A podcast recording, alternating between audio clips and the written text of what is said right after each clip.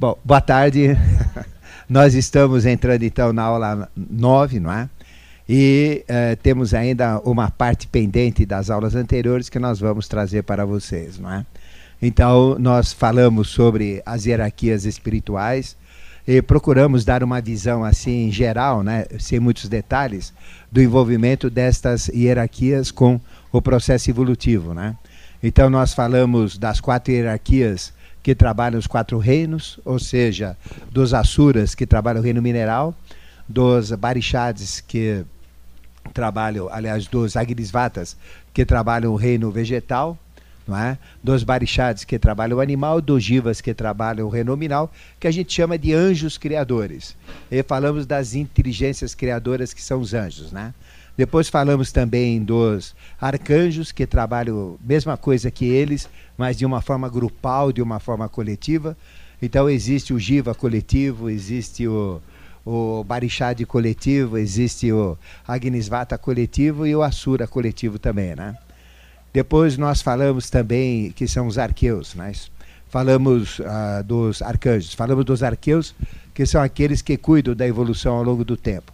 Depois falamos dos superiores, os exusiais ou virtudes, que trabalham as formas, os dinamês ou potestades, que trabalham os movimentos, os quirotetes ou dominações, que são os espíritos ou inteligências da sabedoria, muito superiores aos anjos, lógico, não é? E falamos dos maiores, que são os mais poderosos, os tronos que cuidam da vontade, chamados de anciãos universais, os querubins, que são os espíritos da harmonia e da vigilância, por isso que tem tantos olhos assim, e os serafins que imprimem amor e rigor universal. Então, são os espíritos do amor e da civilidade universal. Né? E ficamos de falar agora sobre os registros da evolução da mônada, não é? Então a mônada é uma unidade evolutiva, uma unidade conceitual. E a mônada ela tem uma capacidade, a mesma essência ela, ela se subdivide em outras essências tendo o mesmo valor, não é? Só que numa quantidade menor, numa potencialidade menor. Então, uma mônada ela tem a mesma essência de uma mônada maior uma mônada setenária, ela tem a mesma essência da mônada que se desmembrou em sete. Mas ela tem uma quantidade armazenada proporcional, né, um sétimo da total, que é a unitária. Ou seja, é a mesma coisa, só que menos concentrada, não é? é mais diluída. Se eu somar a sete, vai ser o total, né? Assim que funciona. Então, os registros da mônada são os registros da lei da evolução, os registros da própria evolução. E nós, e nós temos uma mônada individual, portanto, registros individuais, que nós falamos que representam, né, são representados pelo Poto Bindu, que é o nosso registro individual. E tem o coletivo do planeta, que é representado pelo mundo de Duarte, que são os arquivos de tudo que aconteceu no planeta, desde o início da Terra até o momento atual, e vai registrar tudo que vai acontecer até o final dos tempos. Então, é a memória que a gente chama indelével da natureza. É uma memória indestrutível da natureza, não é? Então isso existe e existirá para toda a eternidade. Não é? Então todas as experiências do passado, em todas as cadeias, em todos os sistemas, em todas outras estrelas que já ocorreram evolução, todos esses registros existem. Então nós podemos entrar nos registros do que já foi realizado, onde quer que seja, em qualquer parte do universo, tá certo? E tudo que vai acontecer no futuro também será registrado. Então tudo é registrado. Isto chama-se de registros akáshicos, ou memória indelével. Indelével é que não pode delir. O que quer dizer indelével? Que não pode delir. Delir é destruir, apagar, deletar. Então, nesse computador não tem deletar, não é? não, tem, não dá para de, deletar o que foi feito na evolução. Então são registros eternos para toda a eternidade. Ficou claro? Qual é a diferença de um registro fantasioso, falso, de um outro que é real? O real é sempre o mesmo, o falso muda, né? Então, a sabedoria, ela está nas coisas. Né? A sabedoria não é algo que está fora, ela está na evolução. Então toda a sabedoria do vegetal está dentro do vegetal, do próprio vegetal manifestado.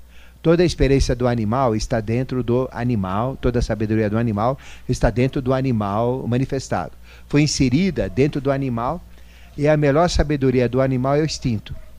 Toda a sabedoria do mineral está dentro do mineral, né?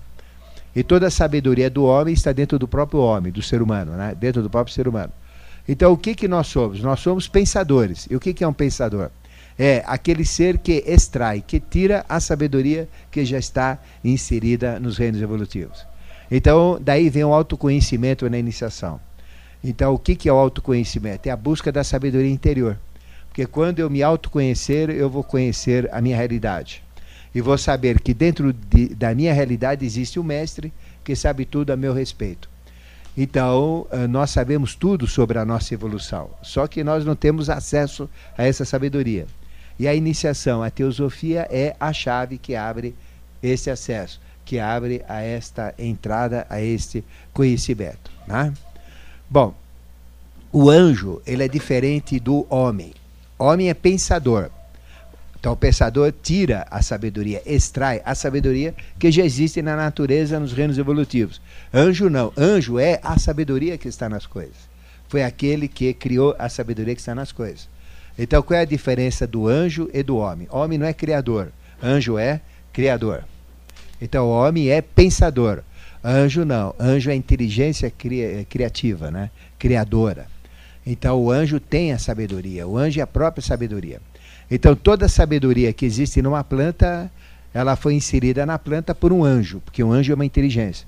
Então, encarem anjo daqui para frente como sendo uma inteligência criadora. Só isso. Anjo é uma inteligência. Tá? E eh, arcanjo é uma inteligência coletiva. E assim vai na hierarquia, são todas inteligências ou consciências criadoras. Então o anjo não tem dúvida. Não existe Mobral, não existe escola. Para o homem precisa ter escola, tem que ter o Mobral, tem que ter estudo, tem que ter o primário, tem que ter o ginásio, tem que ter faculdade, né? Por quê? Porque o homem tem que aprender a ser pensador.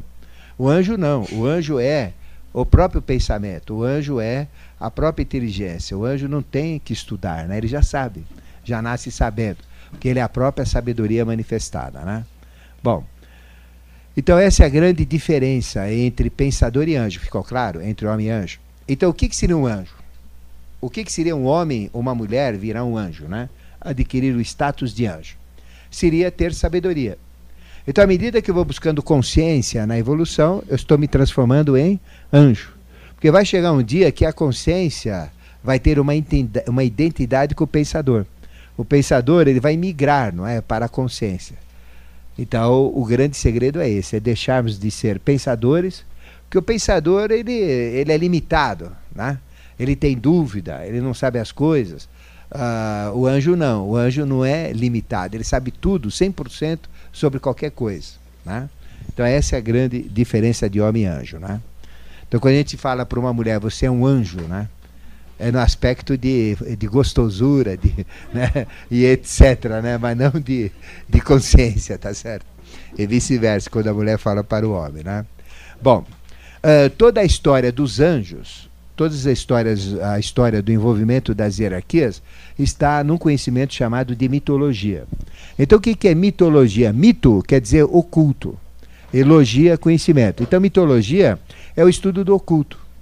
Então veja, tem evangélicos que são contrários ao ocultismo, né? mas no entanto eles eh, sempre referenciam-se a fatos mitológicos, que é o próprio ocultismo. Né? Então eles estão usando o próprio ocultismo. Então mito é oculto, mito é aquilo que é desconhecido né?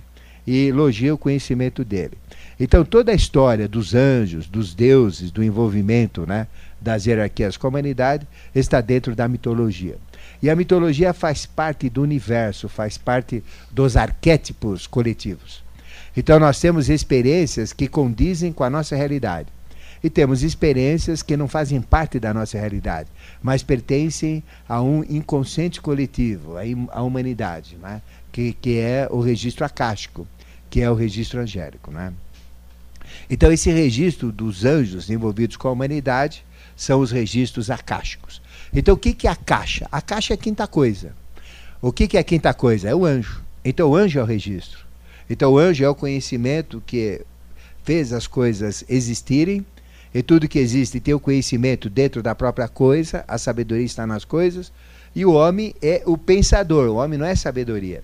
Ele é o extrator do conhecimento e ele tenta captar o máximo de conhecimento. E se ele conseguir captar 100% do conhecimento, aí é realmente a consciência, né?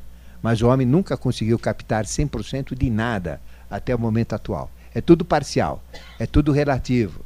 Por isso que nós não podemos nos prender uh, no, no contexto científico. Eu só aceito o que a ciência fala, porque a ciência é muito limitada.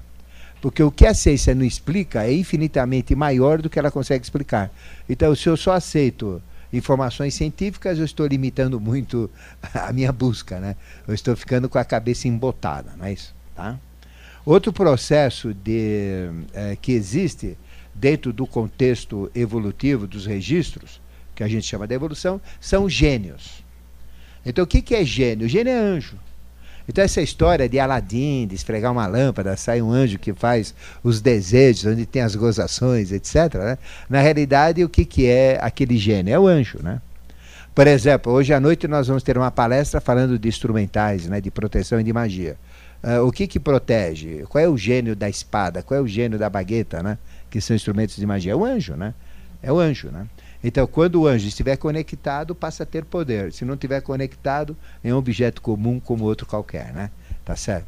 Então, dentro da alquimia, a alquimia mexe com gênios.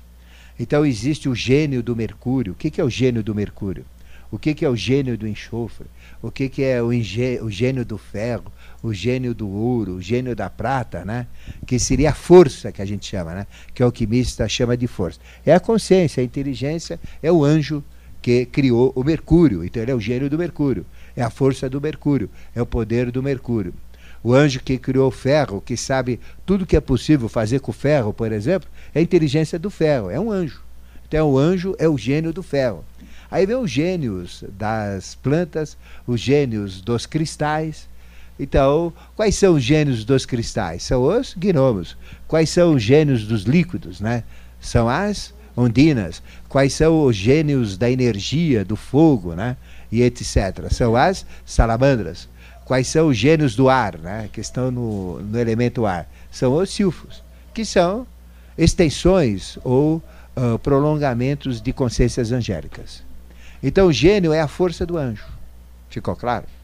E a força do anjo é o próprio anjo, né? É o que ele é, né? Aí, isto no, na tradição africana, no africanismo, eles são chamados de orixás. Então, para nós não tem diferença de orixá e anjo, é a mesma coisa. Então, o que eu falo de anjo, eh, o africanismo chama de orixá, né? É a mesma coisa, não tem diferença nenhuma. O que a gente fala de Exu, por exemplo, Exu, né?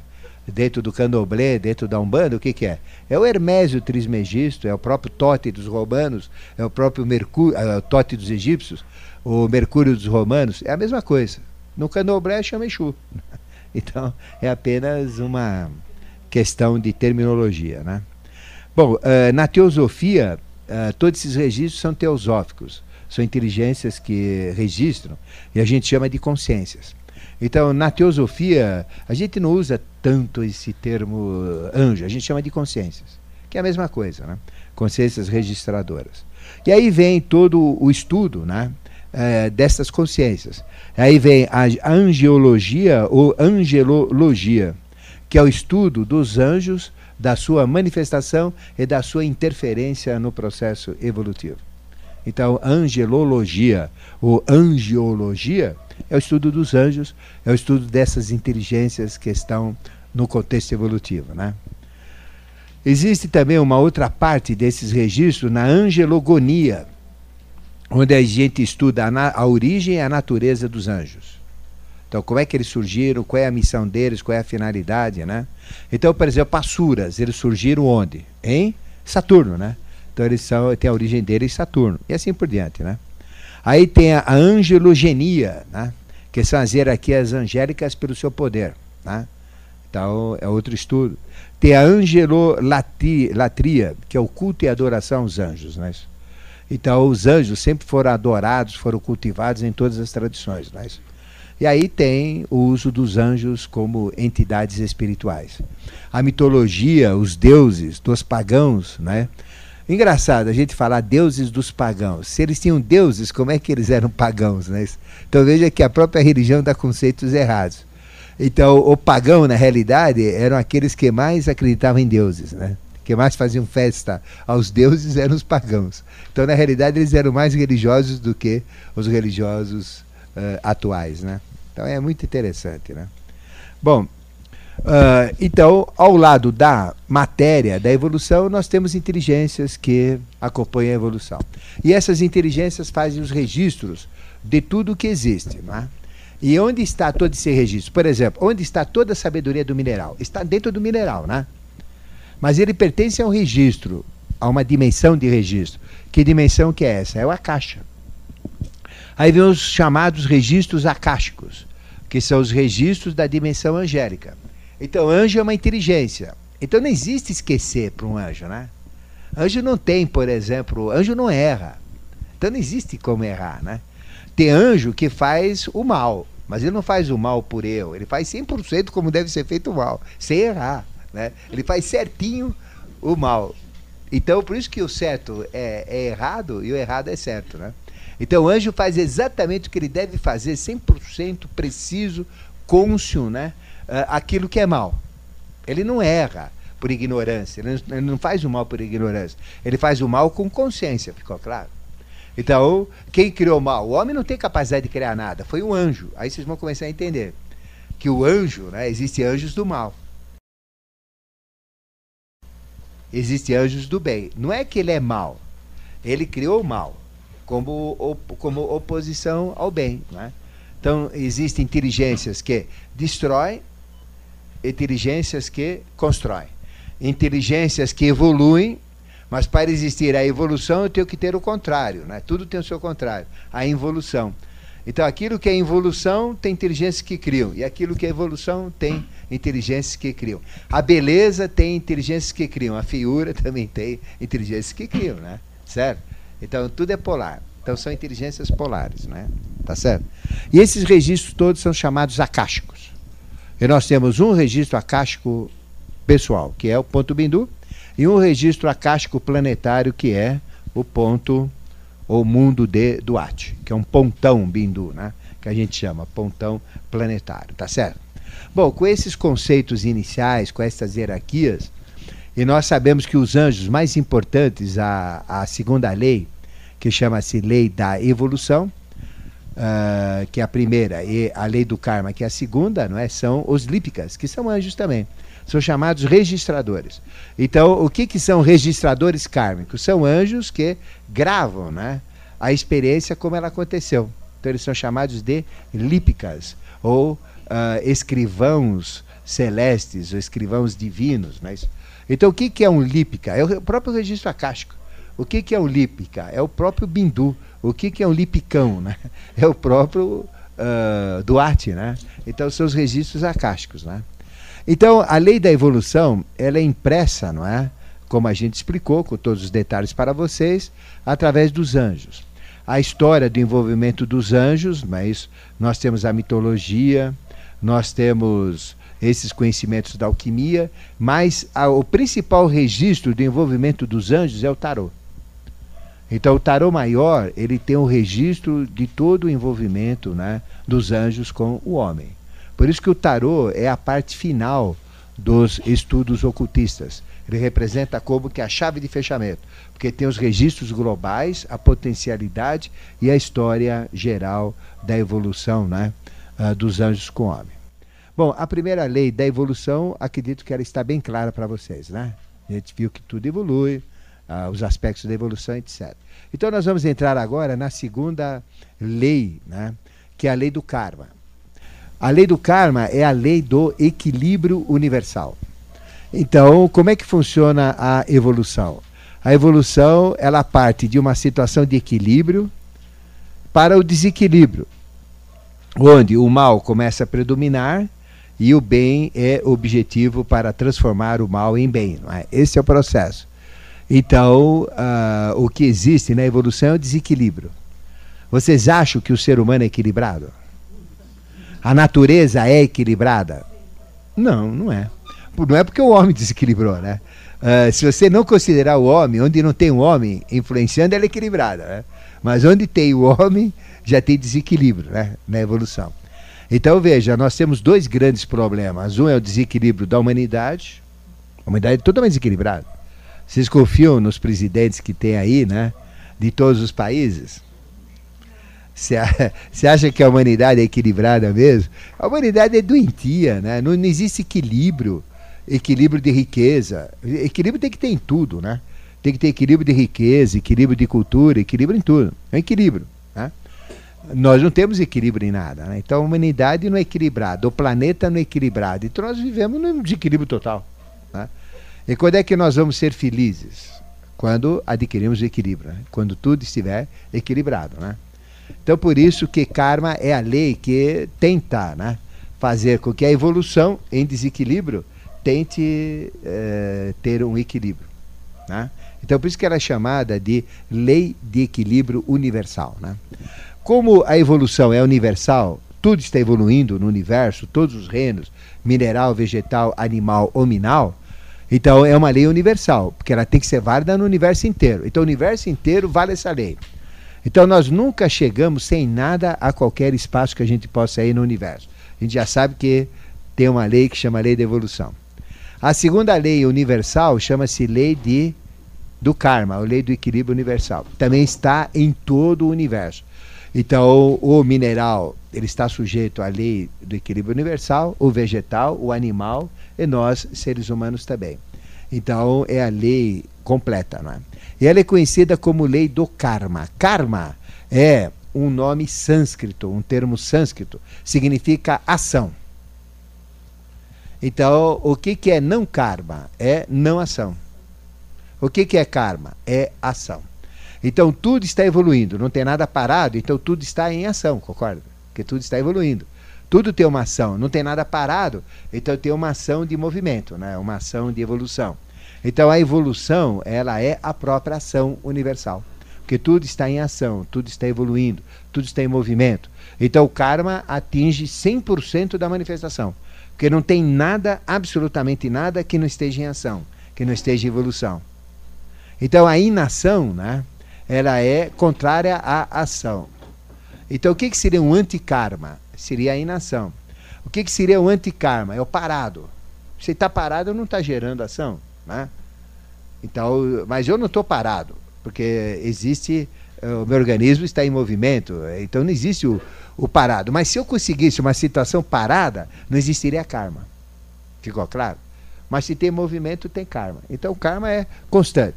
E se o movimento é rápido, o karma é mais rápido. Se o movimento é lento, o karma é mais lento. Ele acompanha a evolução. E a evolução hoje está no ritmo louco, alucinante, acelerado. Então o karma também está no ritmo alucinante, doido, né? Doidão acelerado, né? Então este é o aspecto principal da lei do karma e também chamado lei da ação. Agora toda ação tem uma reação, né? Então ele abrange a ação e a reação. Cada ação dá uma reação. Cada pensamento vai ter uma consequência. Cada sentimento vai ter uma consequência, não é isso? Por exemplo, eu senti ódio a pessoa nem sabe que eu estou com ódio dela. Ela pensa até que eu tenho amor por ela, mas estou sentindo ódio por aquela pessoa, não é isso? Ela não, eu não estou eh, eh, jogando ódio em cima dela, ou sou fraco e nem atinge, né? Mas o fato de eu sentir ódio vai ter uma ação. Esta ação vai ser contra aquela pessoa? Não. Vai ser contra a minha própria pessoa. Então ela vai se refletir em algo negativo para mim.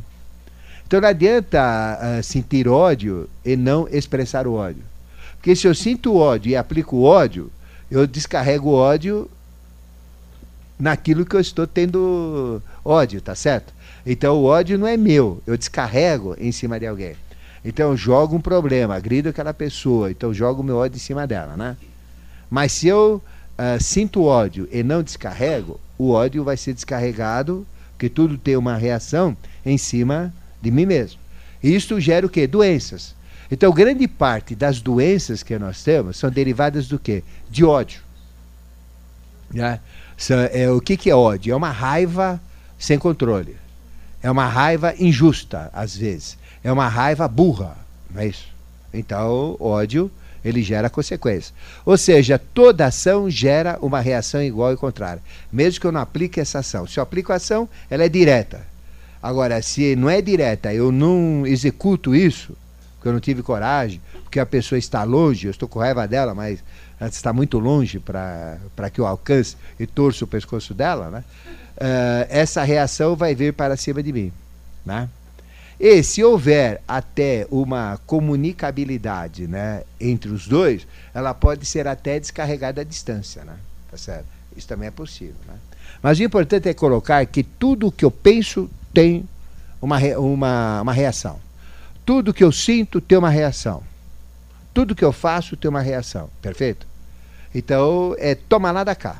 Né? Então, realmente é. Então veja, nós temos dois pontos na evolução. Quais que são os dois pontos? É causa e efeito. Todo efeito existe porque tem uma causa que provoca. Né? Uh, toda causa vai gerar um efeito. É ação e reação. Então o que, que é karma? O que, que é karma? É o entendimento, é, é, é a descrição disso, é a consciência da ação e da reação. Então o karma é uma terceira coisa que ela coexiste com a causa e com o efeito. Ela coexiste com a ação e com a reação. Então é o próprio karma que faz isso acontecer, fazendo com que a ação né, se repercute em reação, que a causa se repercute em efeito. Isso é karma. Então, quando eu entendo a lei do karma, eu entendo o quê? A ação e a reação. Eu entendo a origem e o fim. Por exemplo, eu não sei de onde vim, o que aqui faço e para onde eu irei, não é isso? Eu não sei, meu passado, meu presente eu tenho uma vaga ideia e meu futuro eu desconheço, né? Tá certo? Então, o que, que é karma? Karma é a relação entre o passado e o futuro, é o presente, né? Então, karma está no presente.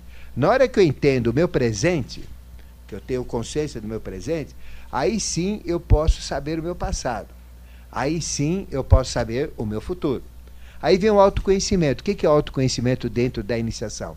É entender essa lei né, do presente, essa lei da minha realidade, do que eu sou. Por isso que toda iniciação é o autoconhecimento. Porque na hora que eu me conhecer, eu vou saber de onde eu vim e vou saber para onde eu irei. Né?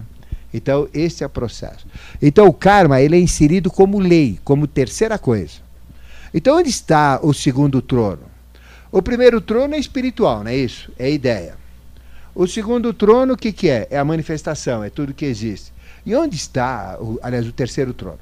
O primeiro trono é a ideia, né? de onde tudo veio. O terceiro trono é a realização, onde tudo existe. O que, que é o segundo trono? Onde está o segundo, segundo trono? É, está nas leis. O que, que é as leis? É o próprio conhecimento inserido na matéria. Então, todo, eh, todo, toda a consciência inserida no mineral, no vegetal, no animal e no nominal, né, é uma consciência. Existem leis entre ação e reação. Isso a gente chama karma. Então, na hora que eu, que eu entendo o que é karma, eu entendo o conhecimento. E, e, e as regras. Uh, estabeleço a origem e a finalidade. Né? Então, esse é o processo. Quando eu entendo o karma, eu sei qual é a minha missão eu entendo uh, de onde veio e para onde eu deveria ir, né? Então é o entendimento da própria missão, né? Então o karma ele está inserido entre causa que é espírito purusha e efeito que é corpo e prakriti ou matéria, né? Então o karma está entre ação e entre reação, entre causa e entre efeito. E é por isso que ele é chamado de lei da polaridade universal, porque ele equilibra né, as causas e os efeitos. Agora, as causas não são muito maiores do que os efeitos? Lógico. Veja, quantos espermatozoides entraram na nossa concepção? Né? Uma quantidade absurda. Então, as causas eram muito maiores do que efeito. Então, o karma equilibra isso, fazendo que só um possa ser manifestado. Né? Então, essa é a lei do karma. Então, entendendo o karma, eu entendo tudo, qualquer coisa na manifestação. Então, o karma é a própria realidade. Na hora que eu entro na realidade, eu entro no karma. Na hora que eu entro no karma, eu entro na realidade. Aí eu começo a entender espírito e matéria, todo esse jogo cósmico. Né? Então, tudo né, uh, está regido pelo karma. Karma rege 100% da manifestação. Karma, então, é o caminho do meio. Quando a gente fala que iniciação é o caminho do meio, que é, eu tenho que caminhar no meio. Não ser tão frio e não ser tão quente, né? É não ser tanto da esquerda ou tanto da direita. Eu tenho que ser no meio, né? Porque eu tenho que fazer o equilíbrio do mal e do bem. Por exemplo, é impossível eu, eu, eu ser um ser perfeito somente com bem. Se eu não praticar o mal, eu nunca vou eh, realizar o bem. Né? Por quê? Porque eu não sei nem o que é o mal. então eu só vou praticar o bem se eu praticar o mal. Por isso que a humanidade erra. Por isso que nós erramos. Por isso que a, nós sofremos. Porque é isso que é o mal, que a gente sabe que isso não é legal, é que eu tenho que buscar o outro lado para compensar. Né? Então o karma ele é conhecido como a lei do meio, a lei do caminho do meio, né? o caminho do meio. Né? Então é, ele é exatamente esse ponto. Ficou claro? Porque ele é equilíbrio né? entre o bem e o mal, entre o errado e o certo. Bom, na evolução, não é? a gente tem a realidade, a gente tem o objetivo da evolução, a finalidade, a missão da evolução, não é? Então, qual é a minha realidade? Eu não sei. Qual é a minha missão? Eu não sei. Né? Qual é. Por que, que eu estou aqui, né? Caramba, que vida que é essa, né? A pessoa não sabe. Quando eu falo eu, eu falo de uma forma genérica, né? Mas quando eu entendo o karma, o karma é que me responde o que, que é. Ele que me dá a resposta, né? da missão, do que eu sou, da onde que eu tenho que ir, da minha finalidade. Então, por que, que eu estudo karma, a lei do karma? Para saber qual é a minha missão. Eu não tenho dúvida da minha missão. Eu, Ademar, né? que aqui estou, não tenho dúvida da minha missão. Como é que eu consegui não ter dúvida da minha missão? Graças ao karma. Então, o karma é que determina não é, a nossa própria missão. A nossa missão é o nosso karma. Karma não é a mulher, karma não é a sogra, karma não é o governo, o político que, que aí está, isso, aquilo, o patrão, né? a doença, isso não é karma. Karma é o equilíbrio disso tudo. Né? Então eu não posso nunca me revoltar contra o karma. Eu não posso reclamar contra o karma. Porque, pelo contrário, eu tenho que usar o karma. Tem pessoas que fogem do karma, tem pessoas que criticam o karma. Bom, mas que karma desgraçado que eu tenho nascer nessa família. Que karma que eu tenho de ser, de ter essa mulher, de ter esse homem, de ter esse filho, né? De ter essa doença. Não adianta reclamar. E quando você reclamar, você está fora do processo. Porque você está analisando o que? Efeitos. Karma não é efeito. Karma é o que vai justificar por que, que você tem essa mulher. Por que, que você tem essa doença? Por que, que você tem esse emprego? Por que, que você tem esse sofrimento? Por que, que você tem essa condição? É o contrário. Então, nós devemos usar o karma como um instrumento de conhecimento, de, de pergunta, eh, de auxílio, e nunca reclamar e nunca lutar contra. Né? Quanto mais eu lutar contra o karma, mais o karma me pega pelas pernas. Né? Então, é, é realmente esse é o processo. Né? Bom, o karma, ele conecta o espírito né, com a matéria. Ele conecta uh, o projeto com a realização. Ou seja, o karma, ele está com conhecimento de tudo. Ele te posiciona tudo. Ele te dá um andamento de tudo. Ele te dá o um registro de tudo. Ele te diz como é a realidade. Ficou claro? Então, o karma é realmente a resposta de todas as perguntas e a pergunta de todas as respostas. Né? Então, qualquer resposta que você tenha, o karma dá. Né? Qualquer pergunta que você tenha que fazer, você tem que fazer para o karma. Ele te dá todas as perguntas e te dá todas as respostas. Porque a pergunta né, está relacionada à causa. E a resposta está relacionada aos efeitos. Então, se relaciona a causa, é a pergunta. Efeito é a resposta. Né? Então, ele pega os dois, tá certo? Então, qual é a melhor maneira de eu me comunicar com a matéria? O karma. Qual é a melhor maneira de eu me comunicar com o espírito? O karma. Né? Por isso que o espiritismo, que busca o espírito, qual é a lei fundamental que eles praticam? É a lei do karma. Né? Certo? Então eles não estão furados, não. Estão teosoficamente corretos. Né? A, idea, a idealização não é? É, é, é, é exatamente o que deve ser feito. E o registro do karma é aquilo que foi realizado. E o que, que é realizado? É Kundalini. E o que, que é ideia? É Forrat. Então, karma é uma terceira coisa, é vida, chama prana. Então, é na vida, é no contexto da evolução com vida, né? é que eu vou saber o que? Em prana, que é a vida, né? Uh, o que, que é a ideia de Forrati e o que está registrado em Kundalini. Então, através do karma, eu desperto Kundalini. Através do karma, eu desperto Forrati. Então, qual é a melhor maneira de eu despertar forças superiores no meu estado de ser? É o karma. Tá? É a vida, é onde eu estou. Então, na hora que eu entendo essas leis, aí eu vou me afinando tanto com o espírito quanto a matéria, né? Tanto com a causa quanto com o efeito. Então, o karma é realmente o registro da vida. É o registro acástico. A caixa é a vida, né? O registro da vida. Então, o karma é o registro e acompanhamento entre o que está idealizado e o que está executado. Então, ele é o registro que acompanha. É, chama registro em andamento, ele não para. É 24 horas. Então, quanto tempo funciona o karma? Bom, eu vou marcar uma audiência com o senhor do karma, né? Para o dia tal, para ele ver como é que eu fui o ano passado. Não. Ele te dá a posição agora, no momento atual. Ele é automático, é diuturno, né? é, dia e noite, momento atual. Então, ele pega 24 horas por dia. Né? Então, o meu karma de hoje não é igual ao de ontem. O meu karma, agora que eu falei, já é diferente do que eu falei anterior. Agora é diferente do que eu falei anterior. Ele muda 100%. Ele muda toda hora 100% do seu conteúdo e ajusta tudo que está lá dentro. Então, se eu falei uma besteira aqui, né? Esse karma já vai atuar dentro de mim, porque eu estou mexendo com coisa sagrada. E esse karma, então, vai gerar eh, consequências para mim por, por, ter falado uma besteira. Né? Se eu falar uma verdade, é o contrário. Ele vai gerar consequências relacionadas à verdade. Então, tudo que eu estou falando, tudo que eu estou pensando, tudo que eu estou sentindo, né, é, ele está sendo trabalhado com karma. Ah, mas ninguém vê. Ah, mas eu vou namorar e dou um pé no traseiro dela. Bom, peraí, então não é bem assim, né? Ah, eu vou ficar hoje, vou ficar amanhã, eu vou enganar, né? Não tem. Karma não tem nada disso. É inexorável. Ninguém deleta e ninguém mexe. Tá tudo, está tudo lá. Tudo que vocês fizeram de errado está no karma. Tudo que vocês fizeram de, de certo está no karma. Tudo que vocês deveriam ter feito e não fizeram está no karma.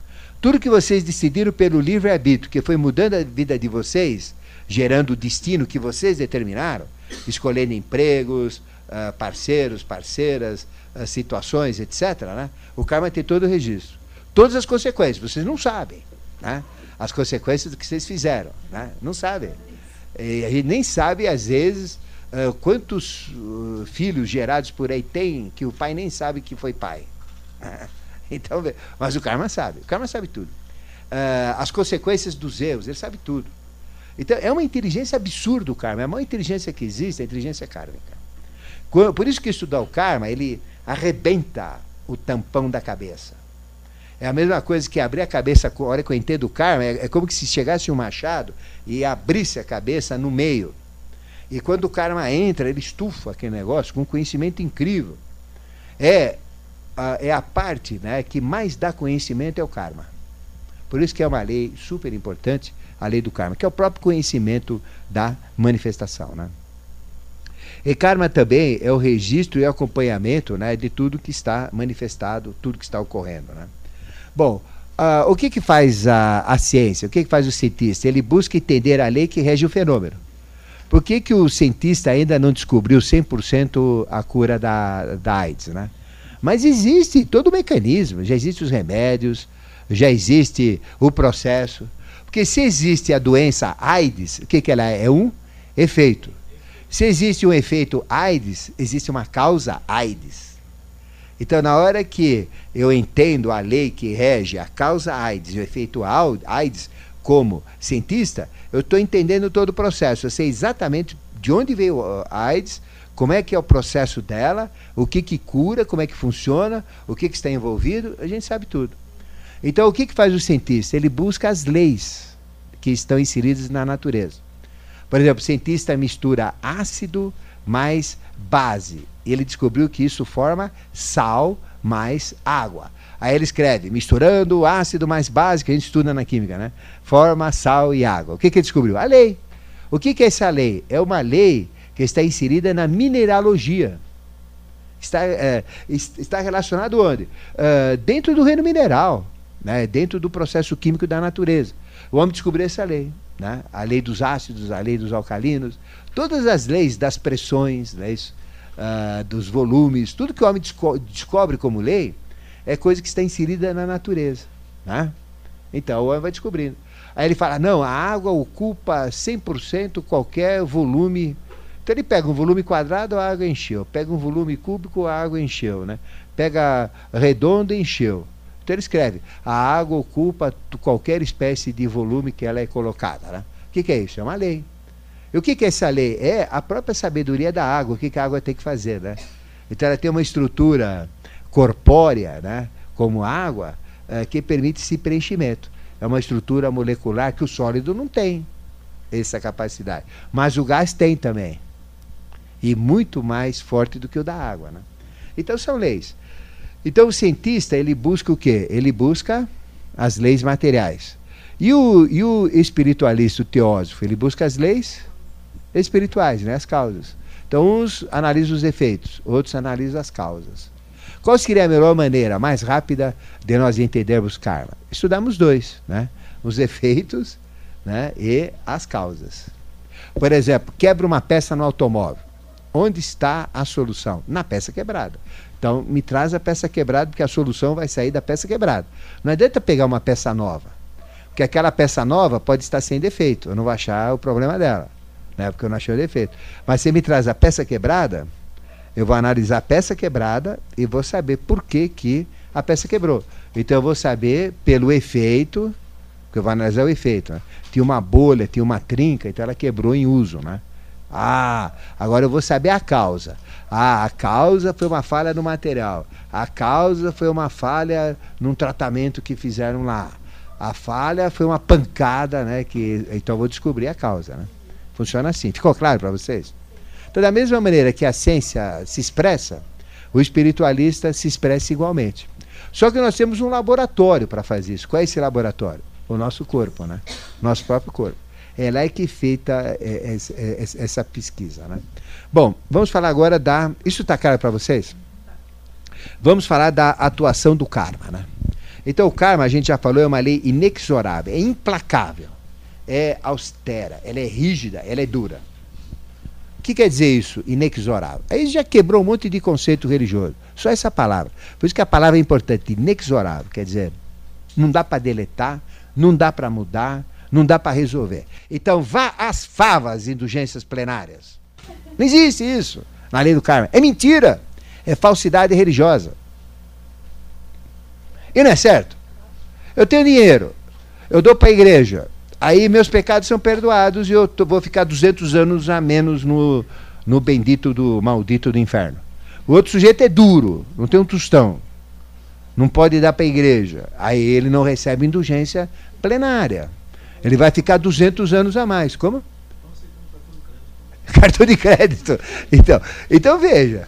É que nem a Índia, país altamente espiritualizado. Quem tem 50 reais pode ser cremado. E quem é cremado não reencarna mais no contexto deles que é uma mentira, né? São dois erros, né? Aí fura tudo. Então esse negócio da Índia é altamente espiritualizado. Existem duas Índias, né? a Índia ignorante e a Índia sábia. Na Índia sábia não fala isso. Na Índia ignorante fala. Então quem tem o equivalente em rúpias, né, isso, para 50 reais, não precisa reencarnar. Agora, quem não tem, né, o que que faz? É, e como é que não reencarna? Se ele é cremado. Então, se ele é cremado, ele não reencarna. Então, aí queimou, não tem mais corpo para voltar, não volta mais, né? No conceito dele. Agora, quem não é, o que que faz? Amarra uma pedra e joga lá no Ganges, para os peixes comerem lá para baixo. E esse reencarna. Então, veja, que, que burrice, né? Aceitar o um negócio dele, é, desse daí. Mas não tem.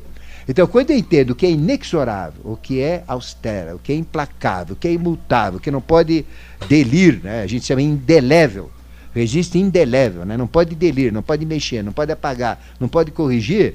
Então não tem. Aí, aí vamos na confissão, então. Confissão resolve? Não resolve nada.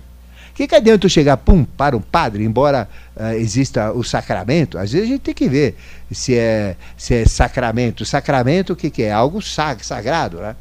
Então não tem como eu, eu, eu, eu chegar lá para um padre, eu cometi um pecado. Acabei de matar uma pessoa. Ou então acabei de, de, de fazer um aborto ali, né? E chego lá, confesso para o padre, ah, então, meu filho, a tua fé te salvou. Aí você, você vai rezar tantos Pai Nossos. Não, não existe isso, não tem. Porque aquilo ninguém muda.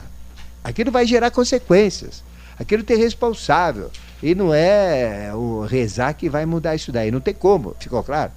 Então só tem uma maneira de corrigir algo errado. Como é que é? Com algo certo. Então não tem como, né? Por exemplo, se eu cometi algo errado, seja lá o que for, né? Eu tenho que fazer algo equivalente àquele erro que eu cometi. Não tem como. Senão eu vou ficar com pendência, né? Isso é o que diz a lei. E não é lógico isso, não é claro? Senão ela não é lei inexorável, é lei de dar jeitinho. Né? Então vamos dar jeitinho. Não é assim não, ela é inexorável. Então eu posso mudar o karma, posso mudar, mas continua inexorável. Agora a mudança ela vai gerar consequências positivas e negativas. Eu posso negociar com o karma, jogar para frente, eu posso antecipar o karma, eu faço qualquer negócio com o karma, mas apagar não tem como. Né? É, deixar de, de, que ele funcione não, sei, não tem como também. Sim, são os lípicas. É, os senhores do karma, né? Não, eles não, não existe reunião, isso é fantasia. Então imagina, vamos, fazer uma assembleia aí, que nem assembleia de condomínio, onde o, os anjos, né? Eles não têm reunião. Porque o, o, karma é a própria inteligência. Os senhores do karma são a própria inteligência. São inteligências. Então eles não precisam se reunir. As inteligências são. Elas têm 100%. Não precisa fazer uma reunião para decidir. Ele já é a própria decisão já sabe tudo. Ah, mas isso você vai ouvir em todo lugar. Então aí é o conselho kármico, né, que vai resolver. Não, não. Ah, o karma é uma inteligência. Por exemplo, hoje o karma do planeta, de tudo que acontece na Terra, é Melquisedeque. Ele é o karma, ele que, ele que determina tudo. Então já está tudo determinado. Ele não precisa fazer reuniões lá na Garta, chamar é, ministério né, para resolver. É, ele é automático, é, então já está tudo pronto, já está tudo resolvido. Não tem como, né? Então, essa assembleia kármica, isso o que, que é?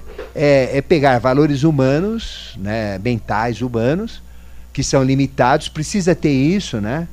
Para pessoas que têm que ter um referencial humano poder chegar ao entendimento muito fraquinho, né? mas um entendimento melhor. Então por isso que existe, né? Mas para quem busca a consciência, não, é automático. A hora que eu faço, já está julgado. Ou seja, meu julgamento já está pronto. Hoje eu já estou 100% julgado. Se eu morrer agora, eu já estou julgado. Se eu morrer amanhã, já estou julgado com mais o amanhã. Se eu morrer daqui a um mês, eu já, já estou julgado com o que está acontecendo no mês. Então não vou, ninguém vai se reunir, né? Então isso é simbólico, né? Então, por exemplo, quando os gregos diziam que quando morria a alma era levada, né, pelos quatro rios do Inférios, né, né, e é, frente ao juiz do julgamento, que é Radamonte, né, que julgava a alma, né? Aí tinha o cérebro. Mas isso é isso é filosófico, né? É, isso é para o humano entender.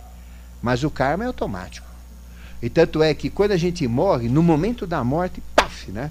Uh, existe a retrospectiva inteira de toda a tua vida.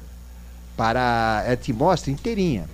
E aí você já tem o julgamento. E ele, ele, ele te diz porque você está julgado.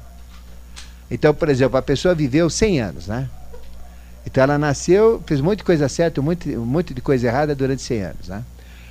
Então o que aconteceu? Ela morre, uh, então ela já tem o para onde ela vai. Ninguém vai decidir, não, não vão reunir, ela vai, né, vai ser julgado. O julgamento é a própria morte. Morreu já está julgado. o julgamento é o próprio karma. O karma é o julgamento, né? E o julgamento é, é, é conta corrente, não tem como. Parou agora, já está julgado. Parou agora, eh, não precisa de contador, né? Já está tudo ajustado, já está tudo acertado. O que é de competência dele já está lá, o que é de competência coletiva já está lá, uh, os acertos já estão lá, se ele doou órgãos também já estão lá, né? Então as inteligências fazem isso, são inteligências, né? Então ele, ele é 100%. Então existe a retrospectiva. Quando a gente morre, a gente vê do momento da morte a regressão até quando eu tinha consciência individual, né? Até eu ser bebê praticamente, né? Qualquer tipo de consciência que eu tenha, bah, bah, bah, eu vou chegar no bababá. Aí acabei o, a minha, a minha uh, a minha visão, né? acabou. Então, e à medida que isso vai acontecendo, uh, o julgamento, isso é instantâneo. Pá! Parece que demora uma vida toda. Você tem uma impressão que a tua vida toda está passando, né? Mas isso é instantâneo. Pá! A impressão nossa, como humanos, é uma vida toda. Mas isso é instantâneo, já mostra tudo, é um registro total da tua vida. E esse registro total já tem uma resultante que vai te levar para o inferno, vai te levar para o purgatório, a menor, para o purgatório superior, né? ou para o céu. Né? Já está determinado. Então, morreu já está julgado. Né? Já está tudo acertado. Né? Então não tem que é, ter essa, esses conselhos. Isso é feito para o humano entender melhor, mas a nível que nós estamos querendo passar é um nível mais amplo. Né? Isso é 100%. Então, pensei agora, meu karma já mudou. Senti agora, meu karma já mudou. Ele muda constantemente. Né? Só que não vai mudar muito, né? Lógico. A não ser que eu sinta algo muito forte, eu tenho uma ação muito forte. Mas está mudando. Está se adaptando, né? Tá certo? Bom, então aí vem uh, esses registros chamados de indeléveis. Isso ficou claro como muda os conceitos? Né? Então, conclusão, né? As religiões uh, são enganosas. Então veja, uh, Jesus tinha confessionário? Só se o padre escreveu que ele tinha, mas ele não tinha confessionário. Ninguém confessava a, a Jesus. O que, que ele dizia? Né? O que, que ele dizia? A tua fé né, te salvará. A tua fé. A fé é o karma. Quer dizer, a fé é o próprio karma. Né? Ou seja, o que, que é fé? Fé é aquela aderência né, a uma realidade. Né? Então você tem fé que aquilo é uma realidade, não é isso? Que aquilo é possível, é factível é uma realidade. Então é entrar na realidade. Entrar na realidade você só entra pelo karma. Né? Então o próprio Jesus aplicava a lei do karma. E tinha gente que não curava. Sabe por quê? Ele não podia curar. Então o que que fez Jesus? Jesus não curou ninguém. Ele não tirou doença de ninguém. Ele não pode, nem ele pode tirar. O que que ele faz? Ele joga para frente. Simplesmente. Então, dentro da mônada, né, ele fala: bom, esse problema eu vou interferir, mas esse problema continua existindo. Vai ser, por exemplo, ele cura uma doença daquela pessoa, não pode curar. Né? Então o que acontece? A doença daquela pessoa, é, que por um milagre, eu, eu falo referente ao milagre. Então aquela doença incurável que ele curou, né, é, permanece na evolução. Então isso vai ter que ser resolvido pela lei do karma. Só que ele pode é, jogar isso para frente e trazer um, mudar. Isso daí ele pode mudar. Mas mudou não quer dizer que uh, não vai ter que acertar. Acertar vai ter que acertar sempre. Né? Então Lázaro, que foi ressuscitado, teve seus acertos. Todos os coxos, paralíticos, leprosos que, que, ele, que ele curou, têm os seus acertos também. Né? Porque a lepra era uma doença sexual. Né? Doença sexual. A maioria da, uh, da lepra era sexualmente transmitível. Né? Então é uma doença como outra, como outra qualquer. Depende da pessoa. Né? Isso às vezes é uma doença uh, contagiosa na época, uh, não por erro, não por pecado, mas foi contagioso, né? Isso como acontece qualquer contágio, né? Isso, em doença, não por erro, né? Mas isso faz parte da evolução, tem que ser ajustado. Então, mesmo os milagres que Jesus fez, isso tem que ser acertado. Por exemplo, eu posso tirar do meu karma, né, da minha personalidade, coisas que eu tenho e jogar para outra personalidade. Fala, não tenho nada com isso, pô. Eu nasci nessa vida, você fica me jogando esses bagulho em cima de mim. Pô, dá, dá um tempo aí, né? Dá uma negociada. Negociar não é desmanchar, negociar é empurrar com a barriga. É levar para frente, né? É, ou antecipar, ou jogar para frente. Tudo a gente faz, mas que vai ter que resolver, vai ter que resolver. É porque é, é uma pendência. Isso ninguém apaga. Porque é o registro indelével. A gente tem que entender bem o ponto, né? ninguém mexe. Então isso já quebra um monte de conceito religioso. Né? Tá? Então não adianta confessar pa, para padre. Né? Então, se eu sou católico, eu aceito que aquilo é verdade, adianta. Porque a minha consciência é aquilo, é a consciência que determina. Enquanto eu sou uh, uh, católico e vou confessando, achando isso, achando aquilo, achando que meus pecados estão perdoados, aí depende. Se eu mudar a minha atitude confessando, né, Aí sim, né? Lógico. Mas se eu não mudar, continuar pecando, confessando, pecando, confessando, ah, de eterno, muda até de igreja, porque o padre já se encheu dos meus pecados, muda até de padre, porque o outro já estourou os ouvidos, resolve. Não, não, não resolve, né? Tá? Porque a consequência. Por exemplo, você agride uma pessoa, tem uma consequência. Uma consequência de dois casais, de um, de um casal, né? É, tem uma consequência. Tudo que, tudo que um casal faz tem uma consequência. Né? Por exemplo, eu fui trocado por Jesus. Né? É, tem uma consequência. Tem um erro aí. O erro não foi meu. Eu talvez eu tenha adquirido erro, adquirido karma por causa de minha postura frente a tudo isso, né? Que eu também não sou santo, não sou perfeito, mas é, mesmo a religião, ela conduz a erro. Né? Então veja, as religiões não são verdade elas são falsas. Coloquem isso em vocês. Só tem uma, uma religião que é verdadeira. É a própria verdade. É, é a maior de todas as religiões. Todas as religiões são falsas. Todas. Ah, não tem uma religião que não seja falsa. Então o catolicismo é falso, o budismo é falso, tudo é falso. Porque a realidade é muito maior do que o que as religiões têm, elas são limitadas. Mas elas são necessárias porque nós somos limitados, temos que ter uma muleta para poder andar, né? porque nós somos deficientes nesse aspecto, mas que não são expressão da verdade, não. É só olhar o que, que o católico fala, que Papa é infalível. Se vocês forem pegar a história dos papas, vocês vão ver mais erro né, do que aí no Ministérios em Brasília. Né? É, muito, é, muito, é muito complicado. Né? Bom, Existe a hierarquia desses registros que são os lípicas, chamados de escrivãos celestes, né? registradores e agentes do karma. Então o karma é uma ação, é, é ação, não é isso? O que, que é o lípica? Né? É a inteligência da ação, é a consciência que está na ação. Então já está julgado. Então a hora que eu tomo uma ação, né, a, a inteligência naquela ação já está avaliando a ação que eu tomei. Então esse é o lípica. Então, olímpica. Agora, eu tomo uma ação complexa. Olímpica é complexo. Eu tomo uma ação comum. Olímpica é comum. Então, olímpica é a inteligência que determina as consequências daquela ação, né? Uh, boa ou ruim. Então, são os registradores. Então, tudo está registrado. Então, eles são chamados registradores. Então, não é que ele fica com uma caderneta do teu lado, lá onde você vai, ele está anotando. Não precisa disso, né? Uma que ele não escreve, uma que ele não usa caderneta, nem caneta, né? Ele é a própria inteligência, né? Que, então registra tudo. Né? então, é o dragão. É, ele chega a ser o dragão. Então, quando você tem um confrontamento com o seu dragão, ele é o dragão. Né? É porque ele está te avaliando, né? O que, que é o dragão do umbral, né? Que a gente tem um contato, que ele vai falar dele, né? Mais para frente. É exatamente você ter uh, o contato com o karma personificado como ser espectral. É o teu karma personificado. Aí vocês vão ver que o karma é, ele pode ser personificado como um ser, né? Como para a gente poder ter uma avaliação. Então existe uma experiência é, que é feita ao longo da evolução, que é o encontro com o umbral. Ou seja, a gente é avisado, ele vem no sonho, ele começa a nos preparar, né? E só passa pela experiência quem atender a quesitos. Quais são os quesitos? Primeiro, né? não pode ter medo. Então, se a pessoa tiver o menor resquício de medo, ela não, não vai ver o dragão. Ah, eu tenho medo de bicho feio, eu tenho medo de bicho papão, eu tenho medo de.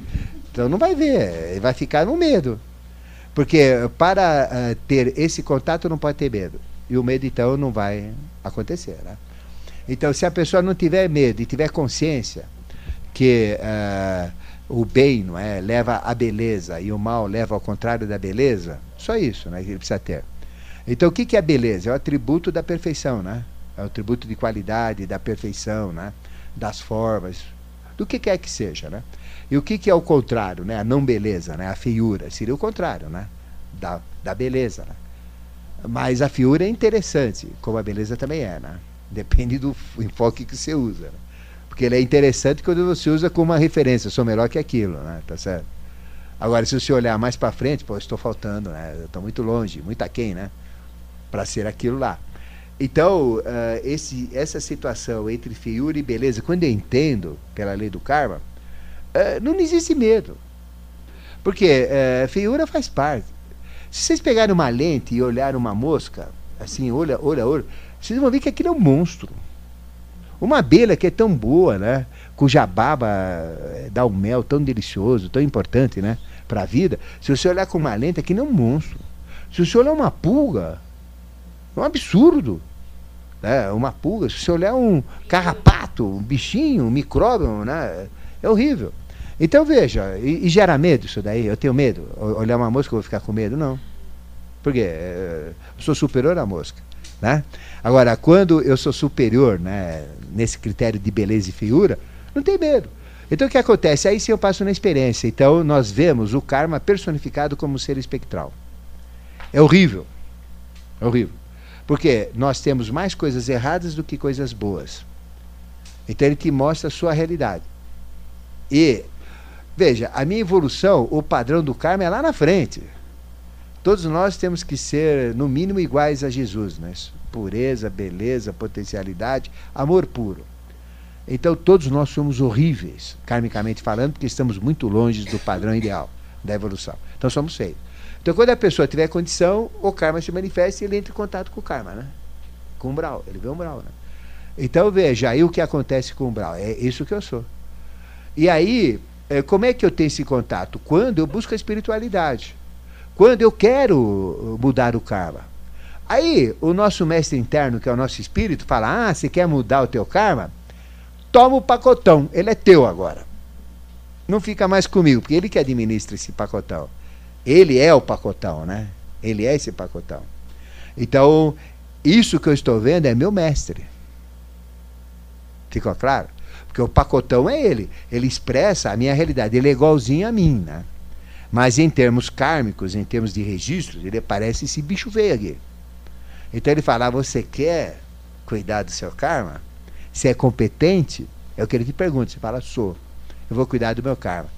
Você não vai depender mais de mim, você vai assumir tudo aí, vai transformar esse mucorongo aí, esse bicho feio, num ser de excelsa beleza?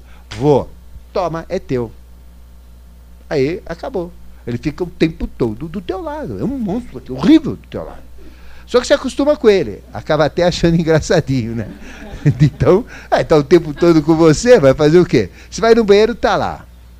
Né? Você vai trabalhar, tá junto. Você toma o metrô, tá do teu lado. Ninguém vê, ele tá lá, do teu lado lá, né?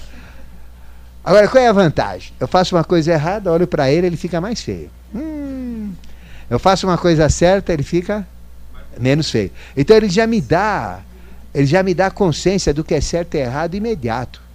Então, à medida que ele vai se transformando num ser horroroso, num ser menos horroroso, eu estou fazendo o quê? Eu estou transformando o meu karma. Até que chega no momento que eu transformo esse karma num ser de luz.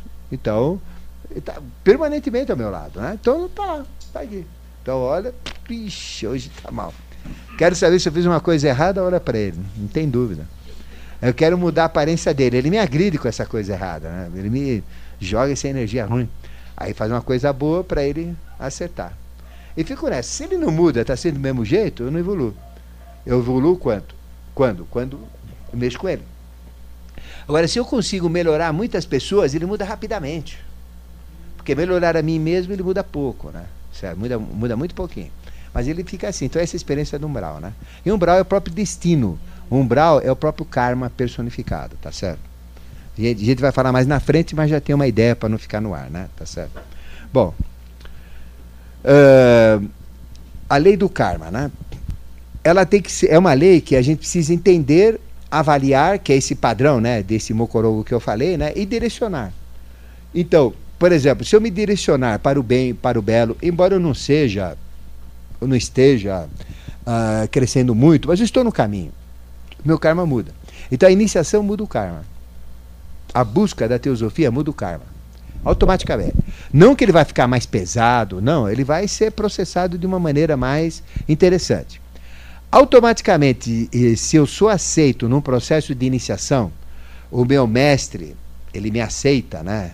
Meu mestre é a minha própria realidade, o meu interno, né? O meu superior. Se ele me aceita nesse processo, né? esses registros começam a atuar de maneira diferente para o meu lado. Então, são registros muito mais especializados. Porque eles querem acelerar o processo. Então, eles vão uh, agir karmicamente uh, de uma maneira que a minha vida começa a ter situações favoráveis para a minha missão. e desfavoráveis para me fortalecer na minha missão. Então eu vou ter o karma acelerado. O karma é mais trabalhado. Isso não quer dizer que eu vou apanhar mais. Não. Eu vou ser mais desafiado. Mais desafiado. Né? Quanto mais eu subir, mais desafiado eu serei. Né? Então eu vou ter que vencer os desafios. Tá? Então, caramba, aí começa a vir os desafios me levando para baixo. Eu tenho que segurar para trocar os desafios para subir, né? Então isso é bom, porque acelera o processo. Então muda, inclusive, as consciências envolvidas, externas, com a gente, né?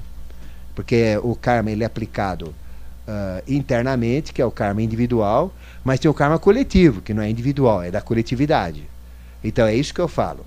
Esse karma da coletividade é que vai exercer uma influência mais curta, mais perto de nós. Mas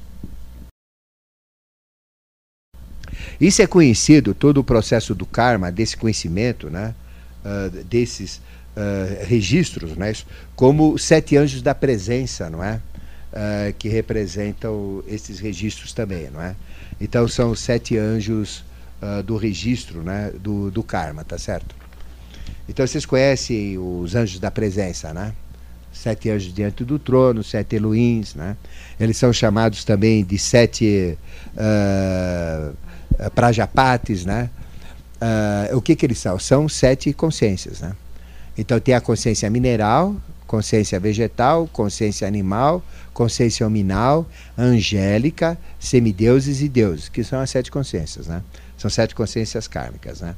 Bom, o karma individual nosso, onde está o registro? No ponto bindu que eu falei, né? E o karma, que é chamado também de átomo primordial humano. Ele é como se fosse um pontinho de luz muito brilhante da ponta de um alfinete. E ele tem quatro envoltórios. Não é isso?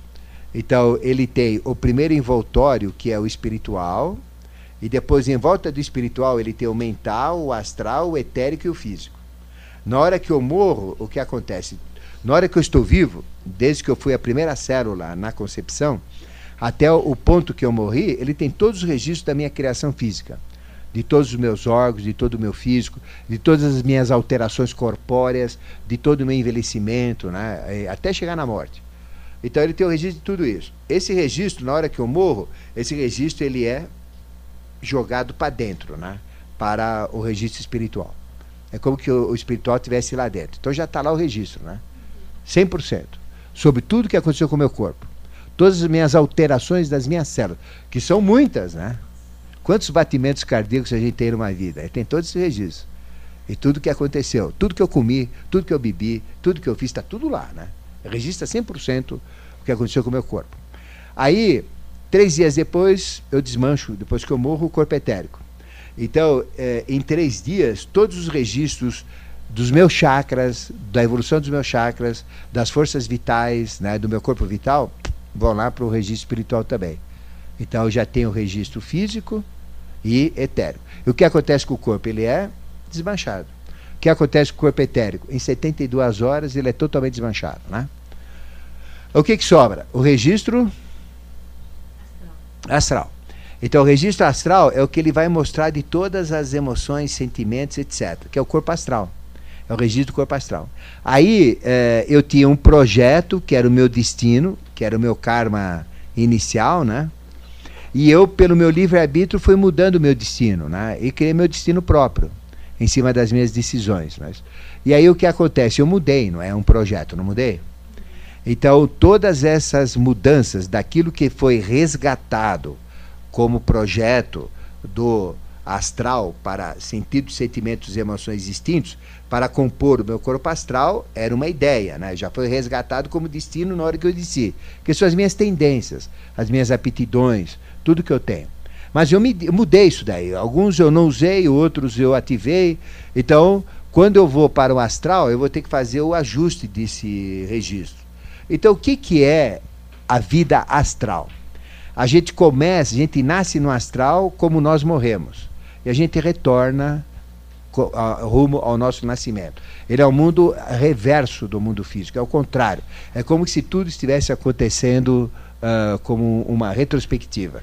É fazer um, um, um retorno, né?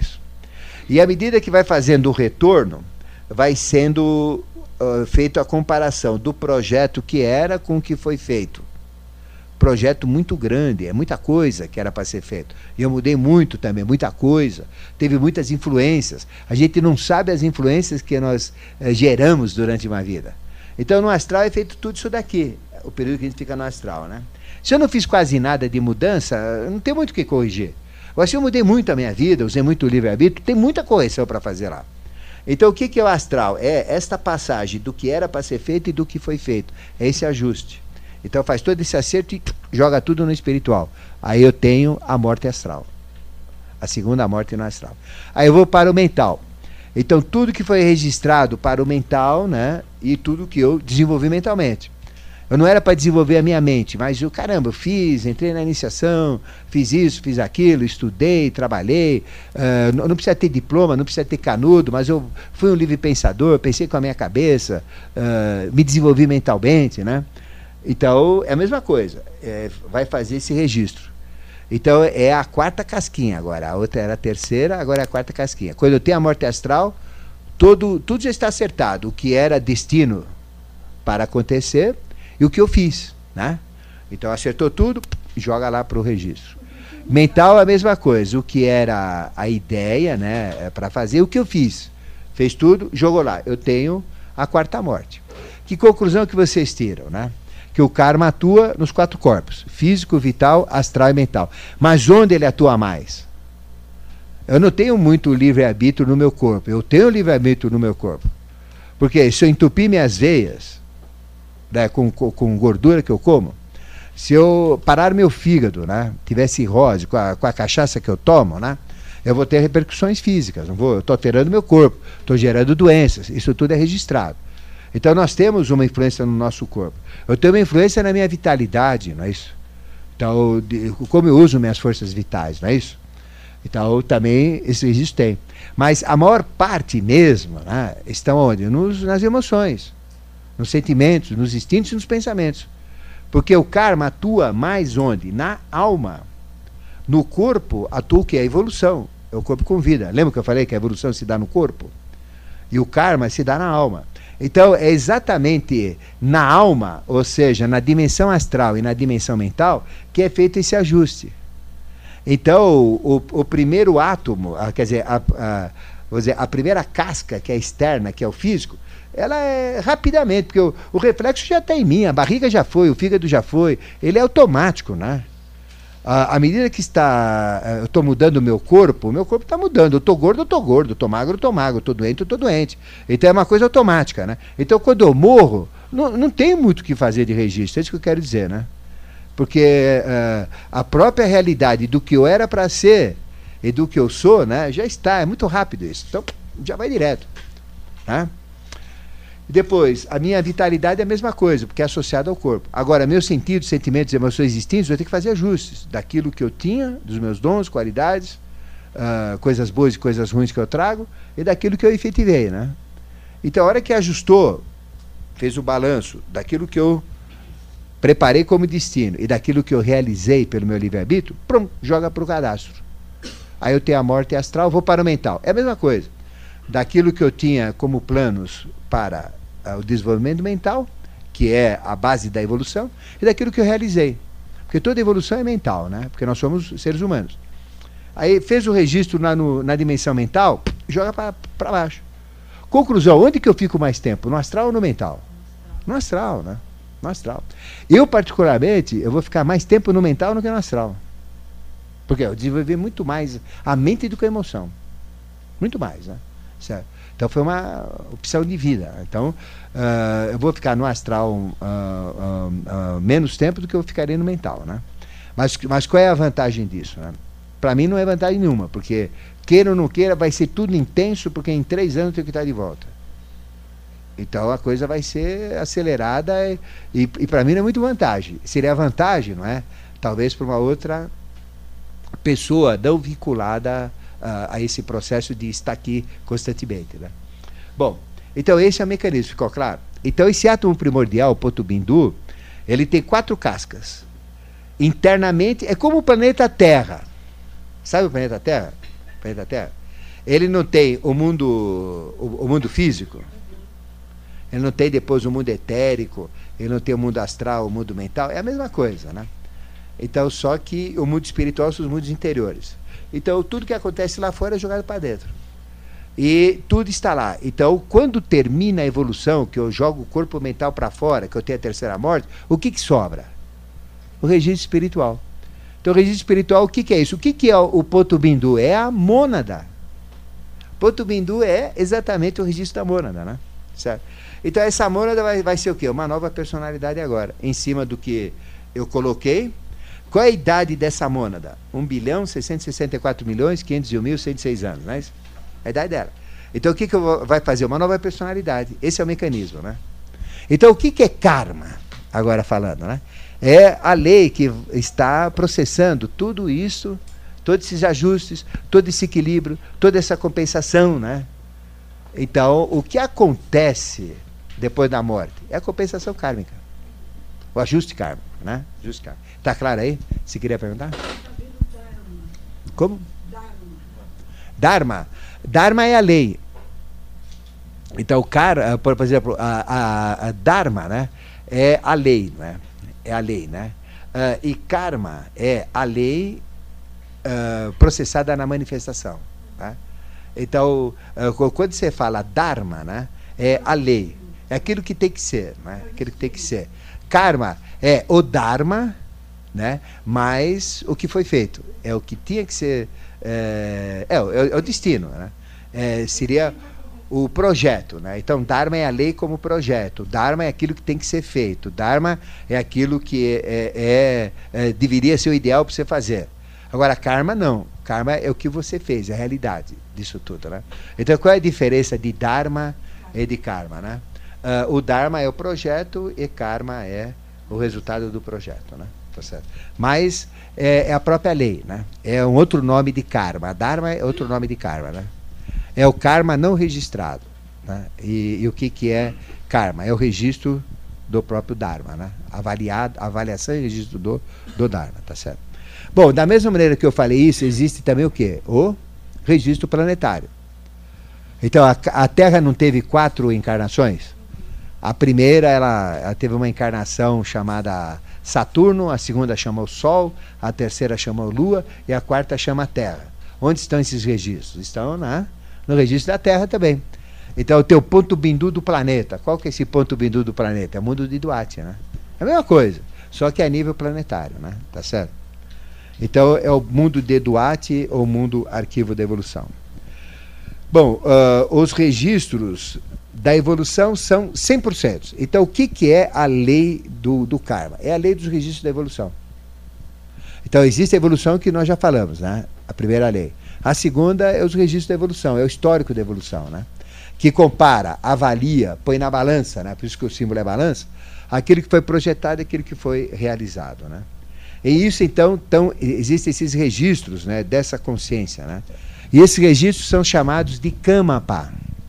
Então, o que é Kamapa? É o registro da evolução. Então, onde está o Kamapa? Onde está esse livro do registro? Onde que é? O ponto bindu. Então, o Kamapa é o ponto bindu. Onde é o Kamapa do planeta, o ponto bindu do planeta? É o mundo de Duarte. E esse Kamapa, ele é, ele é o registro mesmo da nossa vida. Ele aparece comumente em vários, uh, de várias maneiras. Né? Por exemplo, uh, ele é conhecido como o livro da criação. Então, é o livro da história da criação. É o livro uh, chamado Livro da Criação. O nome dele é Zoar, Zohar, ou Gênese. Então, tem todo o que? O registro da criação. Então, o que, que é o livro de Zohar? É o registro kármico né, da criação. Né? O que, que é o livro das chaves? Né? Então, existem as chaves da teosofia e as chaves da Kabbalah, que são o livro das possibilidades, né, das chaves. O que, que é o livro de Dizian?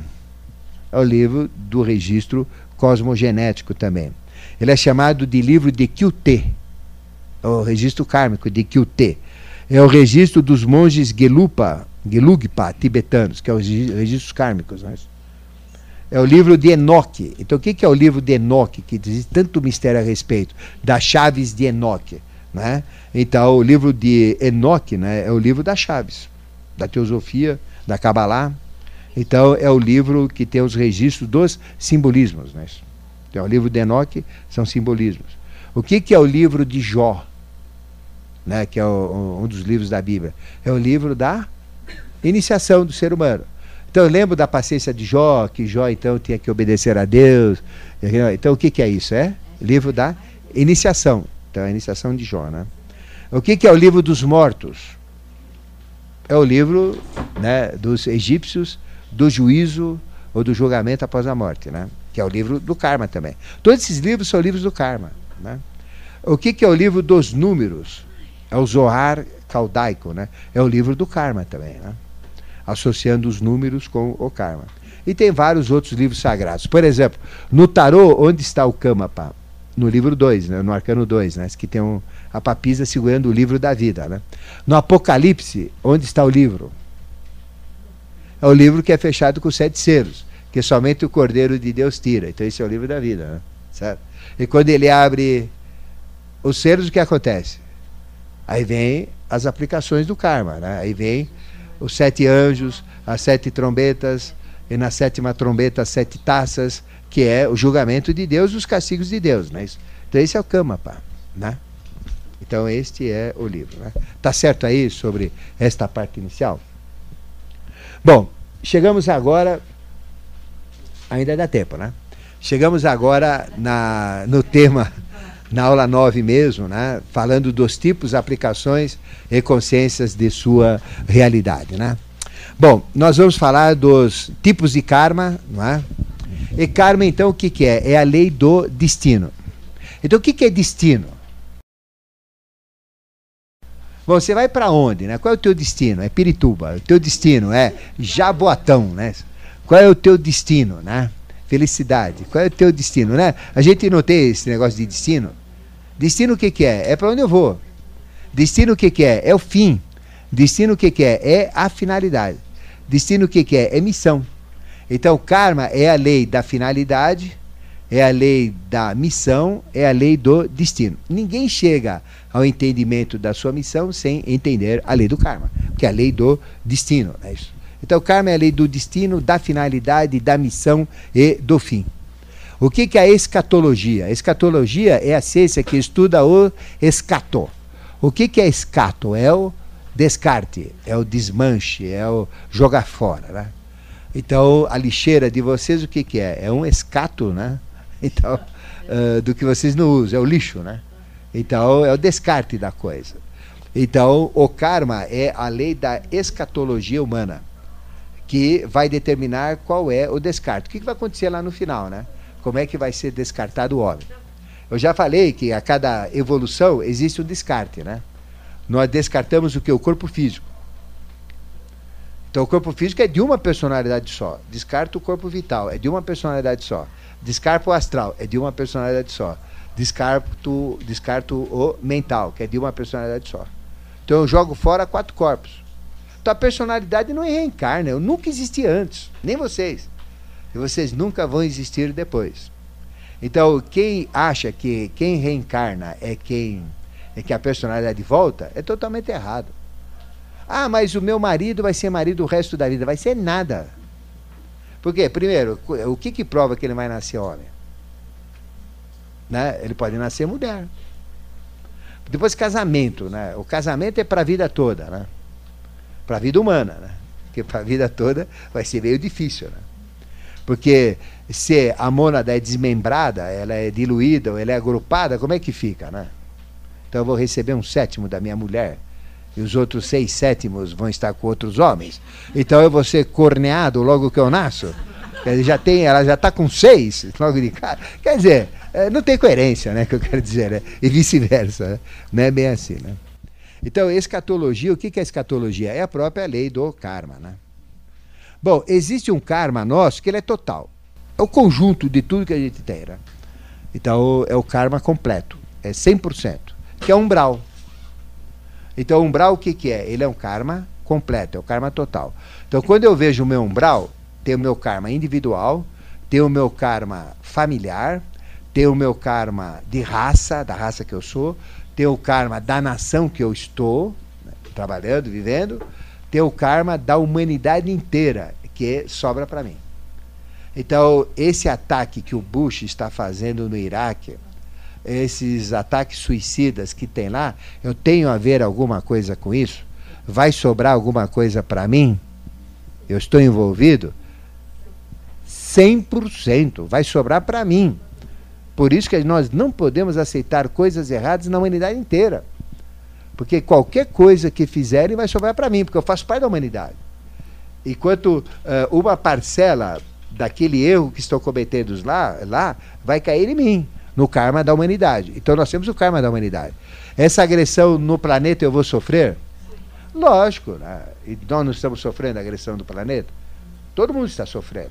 A radioatividade, estamos sofrendo, né? tudo, né? Então é o karma total. Né? Existem karmas desdobrados.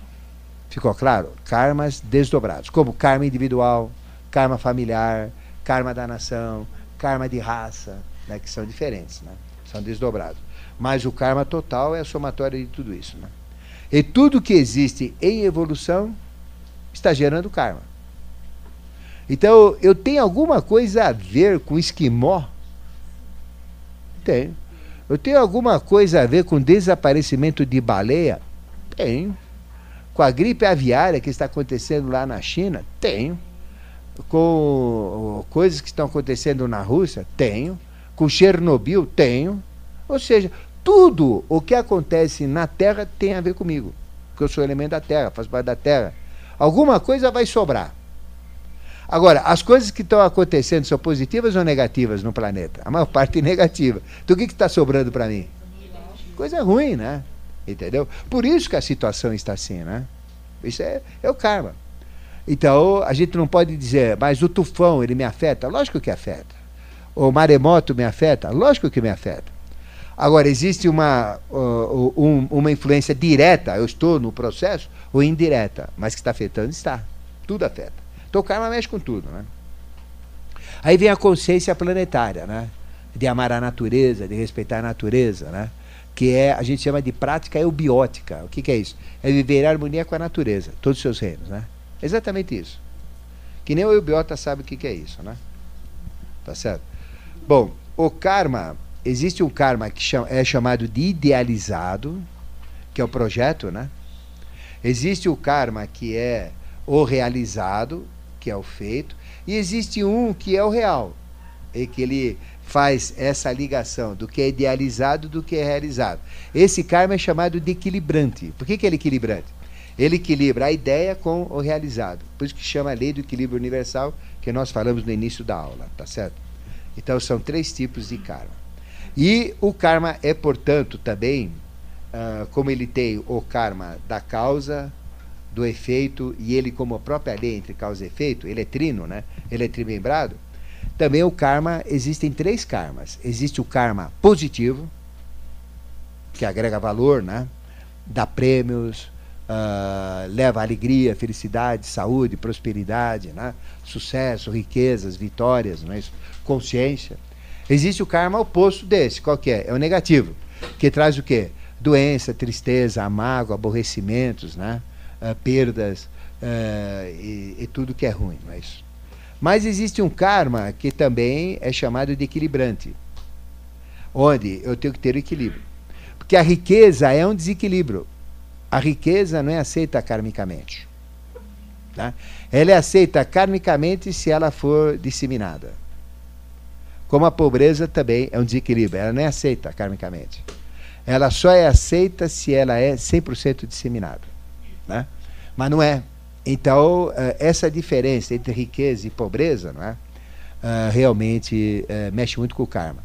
Então, o karma ele tenta equilibrar a riqueza com a pobreza. Né? Então, existe equilíbrio. Por exemplo, eu posso ser rico o quanto eu quiser. Qualquer um pode ser rico o quanto quiser, na proporção que eu agrego valor com essa riqueza. Agora, por exemplo, o que, que adianta eu ter dinheiro se eu não uso dinheiro? Não tenho nem capacidade de usar dinheiro.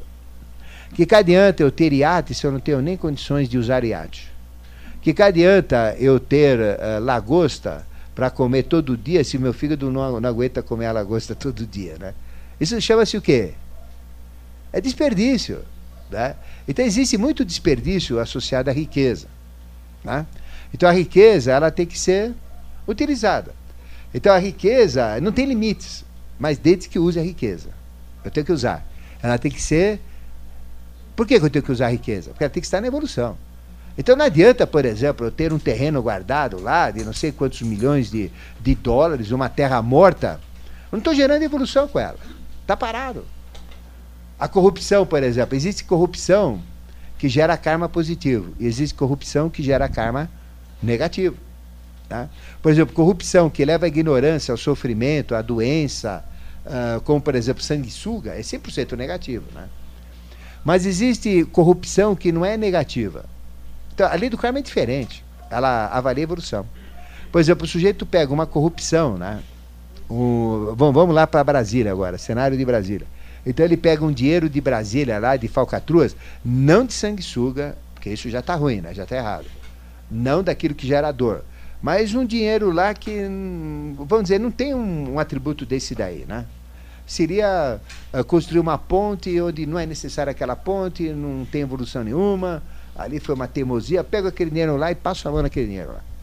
Monto uma fábrica, gero emprego, gero riqueza, gero impostos, então estou gerando o quê? Coisas positivas. Então, eu parti de algo negativo, mas as consequências desse negativo resultaram em quê? Em positivo.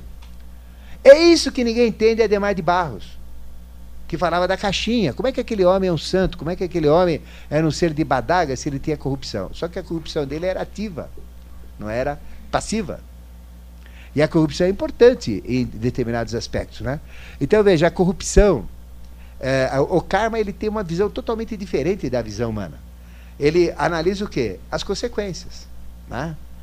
É que nem uma, uma freira, né, é, um padre né, que morreu e foi para o céu. Né? E o motorista de táxi que, o, o, o, que morreu também foi para o céu, para ver se podia entrar. Né? Então morreram juntos. Né?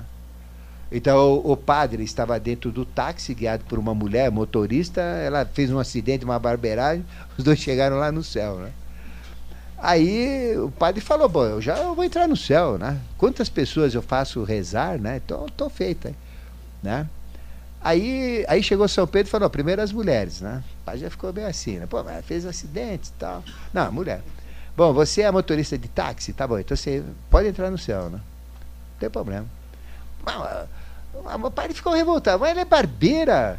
Uh, todo mundo fica ali, né, naquela situação quando ela guia e o padre não, né?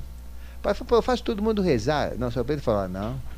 Ela fazia as pessoas rezarem de verdade, com medo que sentiu, né? Nas barbeiragens dela. Você, quando orava, todo mundo dormia quando você falava. Ninguém, não atingia ninguém. Então, o que interessa é o resultado, né? Entendeu? Então, o karma olha o resultado. Então, ele engana muito os conceitos kármicos. Né? Engana muito. Às vezes, um erro é necessário. Por exemplo, eu cometo um erro por ignorância e prejudico pessoas. Agora, aquelas pessoas precisavam receber aquele erro, aquela consequência, e elas se transformaram positivamente. Então, eu prejudiquei cinco pessoas. Mas as consequências do prejuízo que eu gerei para cinco pessoas resultaram em quê? Em coisas maravilhosas para aquelas pessoas. Então, o resultado do balanço kármico vai levar o erro que eu fiz, mas vai deduzir isso daí como negativo. Mas no final, o que, que, o que, que tem? Positivo.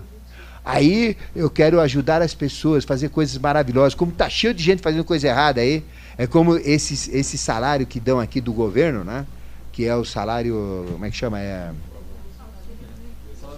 Não, não, não. Não, não, não, Bolsa Família, né? Bolsa Família. Esse, karmicamente, é a pior coisa que tem. Né? Porque uh, não tem como. Né? Porque uh, tudo tem que ser, eh, ser gerado pelo trabalho. Então, karmicamente, é totalmente errado. Você não pode dar. Porque na expulsão do paraíso, qual foi a ordem? Trabalhar. Você não pode dar. Não pode dar. Tem que conquistar pelo trabalho. Tem que dar trabalho, né? Então veja, aí você dá coisas boas, né? Eu dou essa Bolsa Família para um monte de gente. Estou criando o quê? Vagabundos. Né? Então eu estou criando coisa errada. Então eu penso que estou fazendo uma coisa boa, né? Às vezes eu dou uma esmola para uma pessoa. Ele sai de lá vai comprar o um revólver para matar outro. Quer dizer, então eu não fiz um bem, eu fiz um mal. Eu saio de lá, ele vai tomar pinga e vai morrer atropelado, né? Ou vai matar alguém ali, né?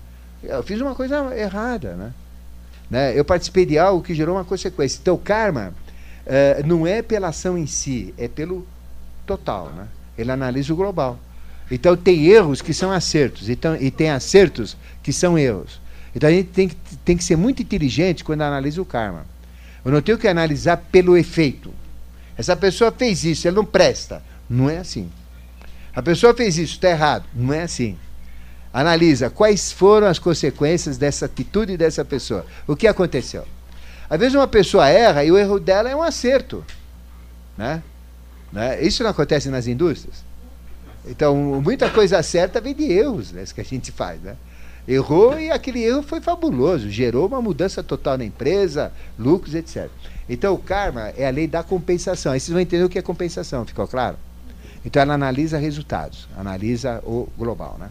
Bom, nós então estamos ainda aqui na parte dos uh, tipos de karma, né? Certo? E vamos fechar isso na próxima aula e completarmos toda a aula uh, do karma, para entrarmos na outra lei, que é a lei da evolução. Eu vou fazer uma coisa que eu nunca fiz, e foi, eh, vai ser a semana que vem, associar o karma né, com as 22 lâminas do tarô. Né? Já para motivar vocês para um curso que nós vamos dar mais para frente, o ano que vem, né, falando do tarô kármico. Né? Aí vocês vão entender, vai ser muito bonito. Né? É bem interessante. Tá bom?